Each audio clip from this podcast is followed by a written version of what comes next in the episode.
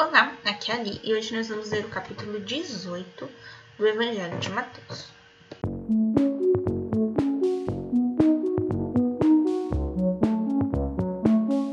Bem-vindos aos Novenáticos e hoje nós vamos ler o capítulo 18 do Evangelho de Mateus. Humildade, escândalo. Neste momento, os discípulos aproximaram-se de Jesus e perguntaram: Quem é o maior no reino dos céus?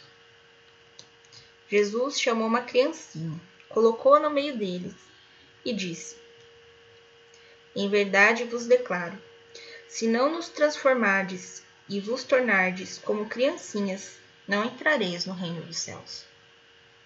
Aquele que se fizer humilde como esta criança será maior no reino dos céus. E o que recebe em meu nome a um menino como este, é a mim que recebe. Mas se alguém fizer cair em pecado um destes pequenos, que creem em mim, melhor fora que lhe atassem ao pescoço a mó de um moinho e o lançasse no fundo do mar. Ai do mundo por causa dos escândalos.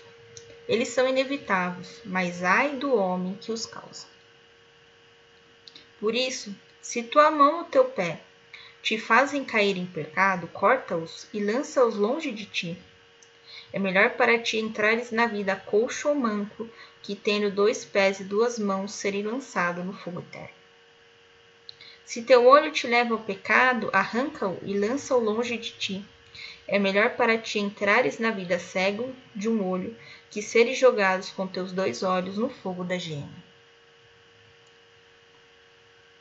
Guardai-vos de menosprezar um só destes pequenos, porque eu vos digo que seus anjos no céu contemplam, sem cessar, a face de meu Pai que está nos céus.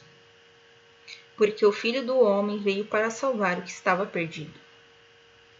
Que vos parece? Um homem possui cem ovelhas. Uma delas se desagarra.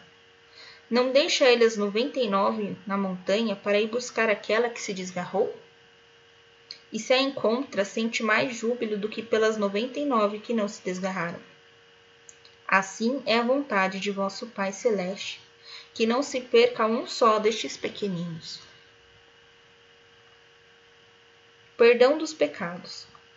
Se teu irmão tiver pecado contra ti, vai e repreende-o entre ti e ele somente. Se te ouvir, terás ganho teu irmão.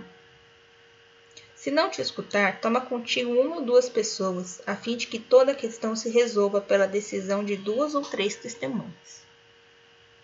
Se recusa ouvi-los, dize-o à igreja. E se recusar ouvir também a igreja, seja ele para ti como um pagão e um publicano.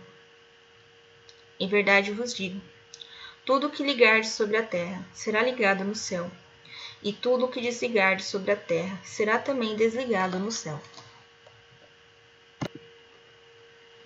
Oração em comum. Digo-vos ainda isto: se dois de vós se unirem sobre a terra para pedir, seja o que for, consigo-lo-ão de meu Pai que está nos céus. Porque onde dois ou três estão reunidos em meu nome, aí estou eu no meio deles. Quantas vezes perdoar? Então Pedro se aproximou-se dele e disse: Senhor, quantas vezes devo perdoar a meu irmão, quando ele pecar contra mim? até sete vezes? Respondeu Jesus: Não te digo até sete vezes, mas até setenta vezes sete.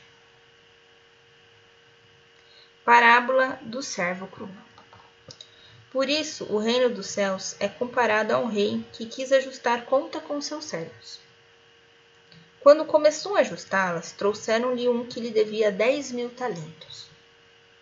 Como ele não tinha com que pagar, seu senhor ordenou que fosse vendido ele, sua mulher, seus filhos e todos os seus bens para pagar a dívida.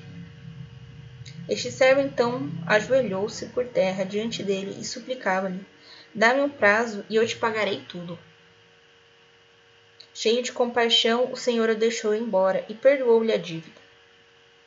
Apenas saiu dali, encontrou um de seus companheiros de serviço que lhe devia cem denários agarrou-o na garganta e quase o estrangulou, dizendo: Paga o que me deres.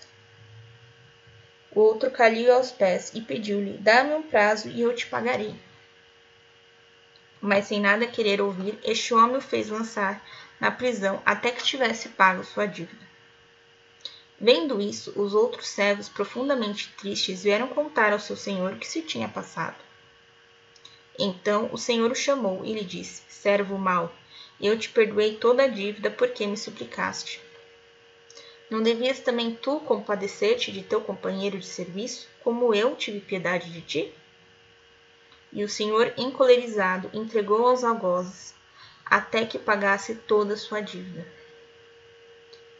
Assim vos tratará meu Pai Celeste, se cada um de vós não perdoar a seu irmão de todo o seu coração. Algoz aqui é como se fosse um carrasco, né?